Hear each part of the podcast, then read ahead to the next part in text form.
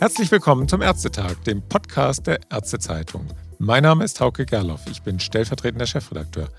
Ein Thema des Ärztetags ist natürlich wie in all den Jahren vorher auch im Jahr 2023 die Digitalisierung. Und dabei rücken wir so langsam doch näher an den medizinischen Alltag heran. Am Telefon begrüße ich dazu heute aus gegebenen Anlass Privatdozent Dr. Sebastian Spätmann, Kardiologe an der Charité und Sprecher der Arbeitsgruppe Digitale Versorgungsforschung bei der Deutschen Gesellschaft für Innere Medizin DGIM am Telefon. Hallo, Herr Dr. Spätmann. Hallo.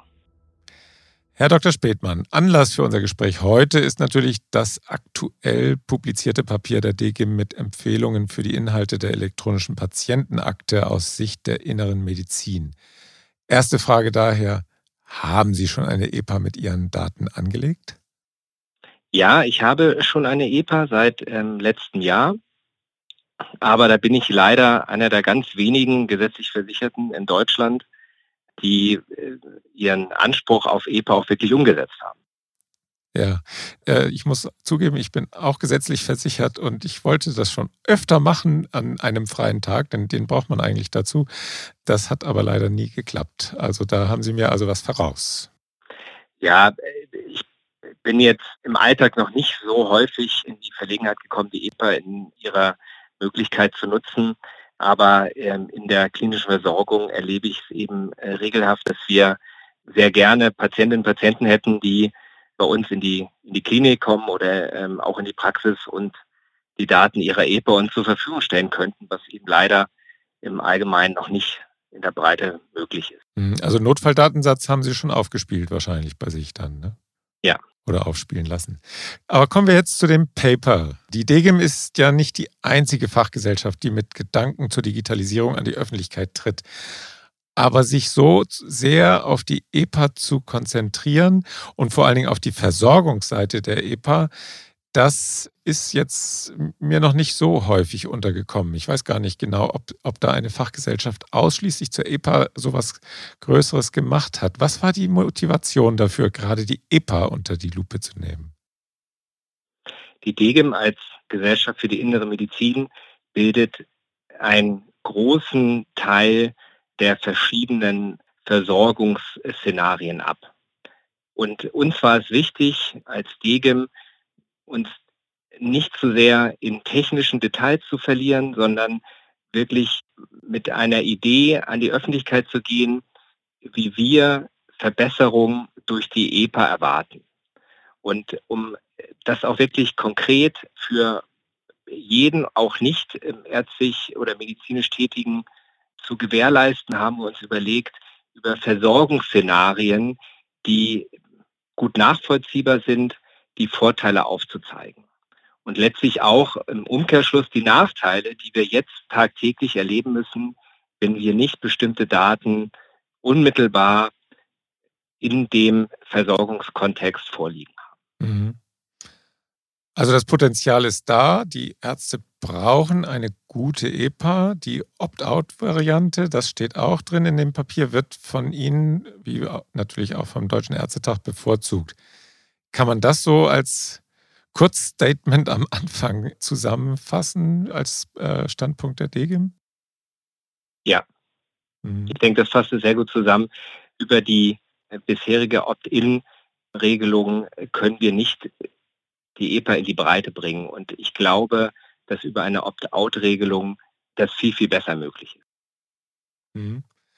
Wollen Sie unseren Hörern jetzt vielleicht ganz kurz zusammenfassen, was tatsächlich oder wofür die EPA nützlich sein kann? Also im Alltag spürt das ja kaum einer bisher. Das haben Sie ja eben auch gesagt, dass es so oft vorkommt, dass man eigentlich denkt, ja Mensch, wäre schön, wenn ich jetzt die Daten schon hätte, aber sie sind nicht da. Vielleicht können Sie einfach ein paar Beispiele nennen da. Also Beispiele, die wir in unseren Versorgungsszenarien aufgeführt haben, sind einerseits Notfallszenarien, die natürlich durch eine besondere Situation gekennzeichnet sind, was einerseits zeitkritische Entscheidungen angeht, aber natürlich auch noch deutlich unklarere Hintergrundinformationen. zumal auch so eine Notfallsituation natürlich eine extreme Belastung für Angehörige und aber auch ähm, für Patientinnen und Patienten bedeutet. Und dadurch sind sowohl prähospital, also bevor der Patient, die Patientin das Krankenhaus erreicht, die Informationen, die der Notarzt, die Notärztin häufig braucht, nicht vorhanden. Das sind einerseits Vormedikationen, das sind Vorerkrankungen, das sind ganz banale äh, Informationen auch zu Allergien, wenn die Patientinnen und Patienten vielleicht ähm, auch gar nicht bei Bewusstsein sind und natürlich auch dadurch keine Auskunft geben können. All das kann potenziell zu Gefährdung der Patientinnen und Patienten führen und kann durch eine, einen Notfalldatensatz natürlich genau diese Informationen äh, unmittelbar auch zur Verfügung stellen. Mhm. Und das geht natürlich weiter auch in der Rettungsstelle, wenn wir noch äh, genauere Untersuchungen machen, die natürlich in einem in einem Kontext zu werten sind. Und diesen Kontext, den brauchen wir eben, indem wir Vorbefunde haben, Voroperationsbefunde. All das ähm, ist extrem wichtig und, und verkürzt die Behandlung oder zumindest die, die Risikostratifizierung immens. Und all das ist jetzt natürlich nicht 24-7 in jeder Rettungsstelle in Deutschland verfügbar. Und das würden wir natürlich durch so eine, eine EPA sicherstellen können. Mhm. Typisch für Praxen im Alltag ist ja auch die Versorgung chronisch Kranker. Die gehen in der Regel zur Hausarztpraxis, ab und zu äh, für die Weiterbehandlung in die Fachpraxis und bei Verschlechterungen auch schon mal in die Klinik. Im Prinzip sind da ja auch jeweils immer, je nach Erkrankung natürlich, wenn man jetzt äh, zum Beispiel Diabetes nimmt, auch immer Internisten potenziell mit beteiligt, also ha hausärztliche Internisten, fachärztliche Internisten und dann auch in der Klinik. Was muss da im Einzelnen für die verschiedenen Versorgungsebenen über die EPA eigentlich zugänglich gemacht werden? Ein paar Sachen haben Sie ja eben schon erwähnt, Notfalldatensatz. Was würden Sie jetzt bei einem Diabetiker oder einer Diabetikerin oder einer Patientin mit Herzinsuffizienz da sich in einer EPA wünschen? Also neben natürlich dieser, äh, diesen Notfallszenarien haben wir da, wie Sie schon sagen, zu Recht ähm, viel, viel mehr Patienten, die einfach chronisch erkrankt sind und verschiedene Ärztinnen und Ärzte in verschiedenen Sektoren konsultieren. Und allein dadurch wird schon klar, dass wir natürlich für jemanden, der in einer Praxis tätig ist, alle Informationen, die bisher erhoben wurden, zur Verfügung stellen müssen. Das ist natürlich einerseits banal die aktuelle Medikation, die eben natürlich auch für äh, Medikationsinteraktion relevant sind, aber wir brauchen natürlich auch äh, bereits durchgeführte ähm, radiologische Befunde, um Doppeluntersuchungen zu vermeiden. Und wir brauchen auch ganz wichtig auch Laborbefunde, auch in einem seriellen Verlauf, um eben Verschlechterungen frühzeitiger zu detektieren und natürlich auch da wieder in dem Kontext entsprechend zu werten. Aber auch ganz banal äh, Operationsberichte spielen eine Rolle. Für den Diabetiker jetzt im Konkreten, wie Sie gefragt haben, haben wir natürlich auch viele verschiedene Fachgebiete, die da eine Rolle spielen. Das sind auch über die innere Medizin hinaus durchaus auch ähm, neurologische Konsultationen bei Polyneuropathie, mhm. ophthalmologische Befunde für den Augenhintergrund.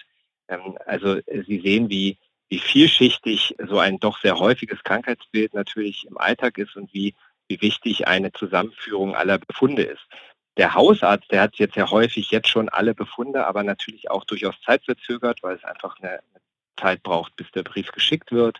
Mhm. Aber der jeweilige Facharzt äh, kann eben nicht ähm, so zentral auf die Befunde aktuell zugreifen. Er ist darauf angewiesen, dass der Patient vielleicht selber einen Papierausdruck mitbringt.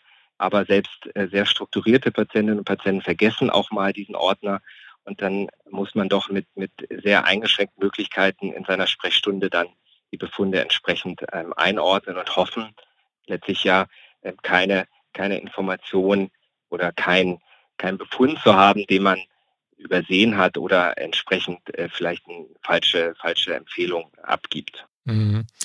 Ja, im Moment ist der Patient oder die Patientin äh, ja noch viel zu oft ihr eigener Briefträger, ne?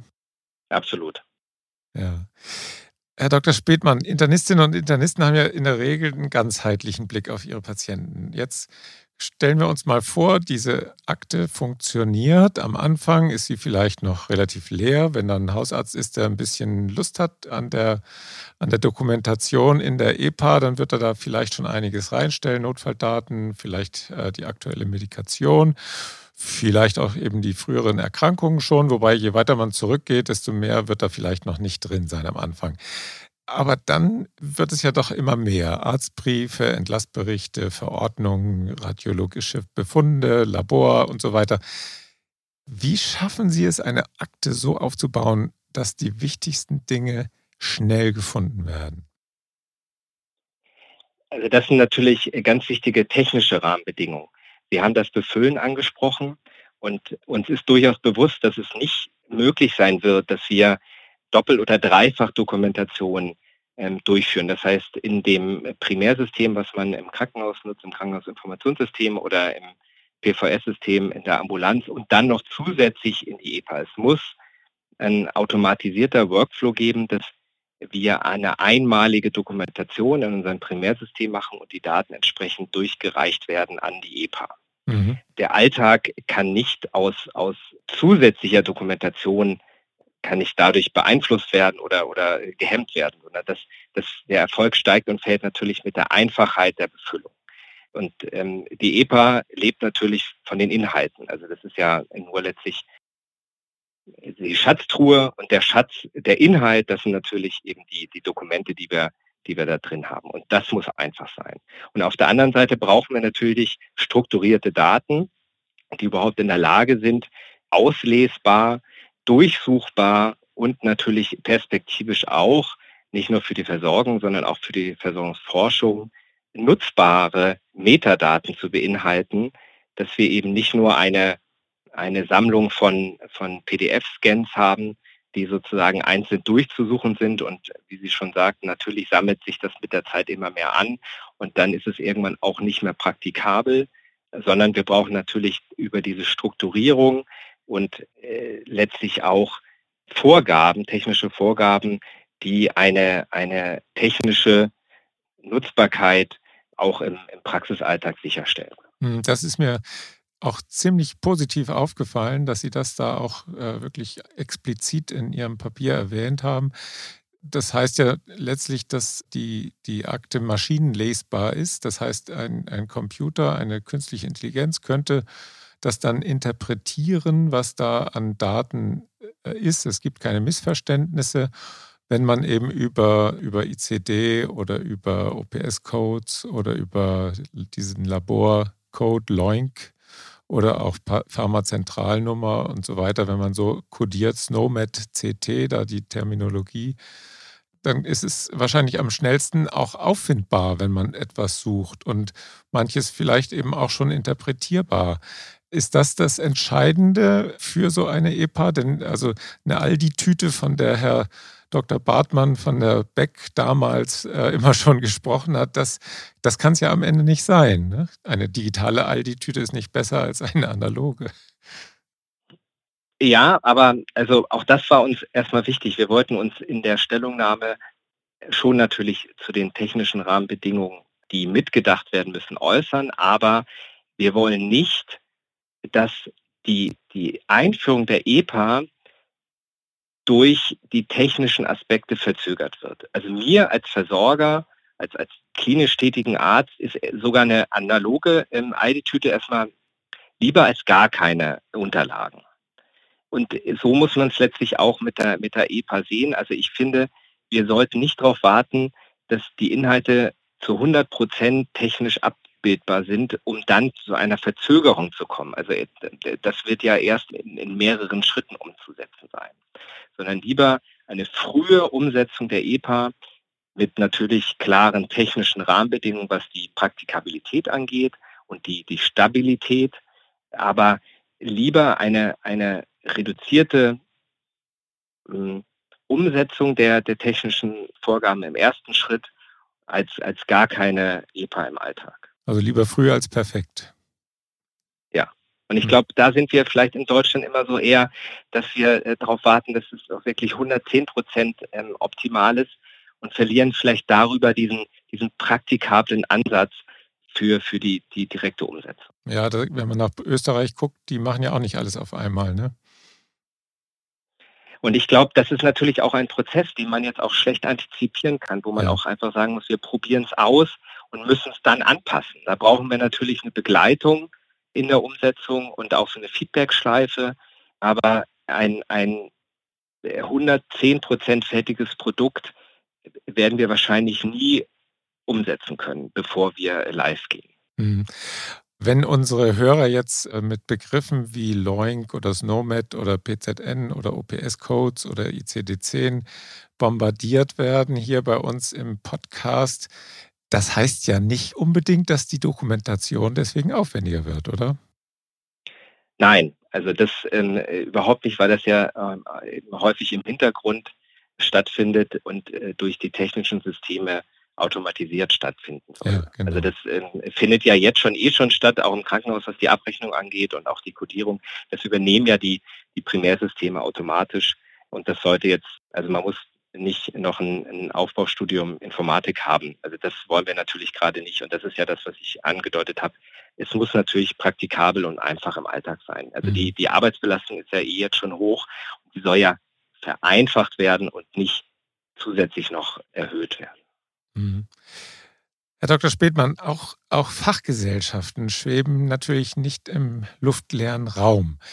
Wenn man sich jetzt die verschiedenen Versorgungsebenen denkt, Hausärztinnen, Hausärzte, Fach- und Klinikärzte, Pflege, Heilmittelerbringer, Physiotherapeuten zum Beispiel und, und, und, da profitieren ja nicht alle gleichermaßen von der Dokumentation auf der EPA. Wenn aber nicht alle gleich stark profitieren, aber alle gleich viel Arbeit hineinstecken müssen, eben bei der Dokumentation. Wie sieht es da mit einer mit einem Anreizsystem aus, damit eben alle dann auch das, was eben nötig ist für die EPA, dort auch einstellen? Ich weiß gar nicht, ob man das so pauschal sagen kann, dass nicht ähm, jeder Bereich gleich äh, profitiert. Mhm. Ich denke, es wird durchaus Szenarien geben, bei dem mal der eine oder der andere davon profitiert. Und natürlich muss so ein, ein Mehraufwand sich auch in Incentives irgendwie widerspiegeln und auch abbilden. Aber äh, was wir versucht haben, ist eben äh, über die, die Versorgungsszenarien deutlich zu machen, dass ja am Ende der, der Patient davon profitiert. Und so wie, wie wir im Krankenhaus ja jetzt auch schon versuchen, gute Arztbriefe zu erstellen oder in der Ambulanz gute Ambulanzbriefe zu erstellen, das ist ja Teil auch letztlich meiner Tätigkeit, damit der Patient besser versorgt wird.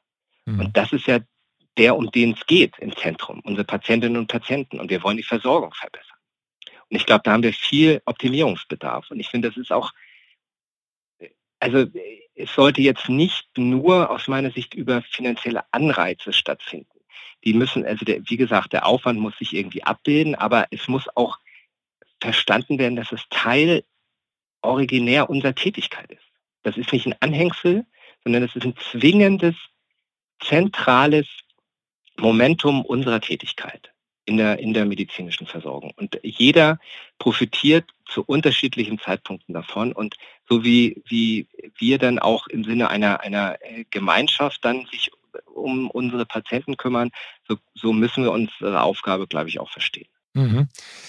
Die DGIM hat ja jetzt den Stein ins Wasser geworfen. Wie weit ist denn, wenn Sie das sich mal überlegen, äh, na gut, also wie weit ist die aktuelle EPA? Es gibt natürlich erst 550.000 Patienten oder so, die eine solche ja. EPA haben.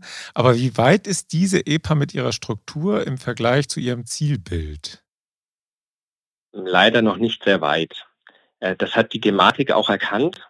Mhm. Und in diesem Jahr hat gerade eine Workshop-Reihe gestartet, um diese, diese Umsetzung noch deutlich voranzubringen, wo eben alle Stakeholder, die in, in dem Thema betroffen sind, sich auch einbringen können. Und da sind wir eben auch von Seiten der DGIM auch Teil dieses, dieses Workshop-Prozesses, um letztlich die, das, was Sie sagten, die, die, die Diskrepanz zwischen dem, dem Wunsch und der Realität langsam zu verringern.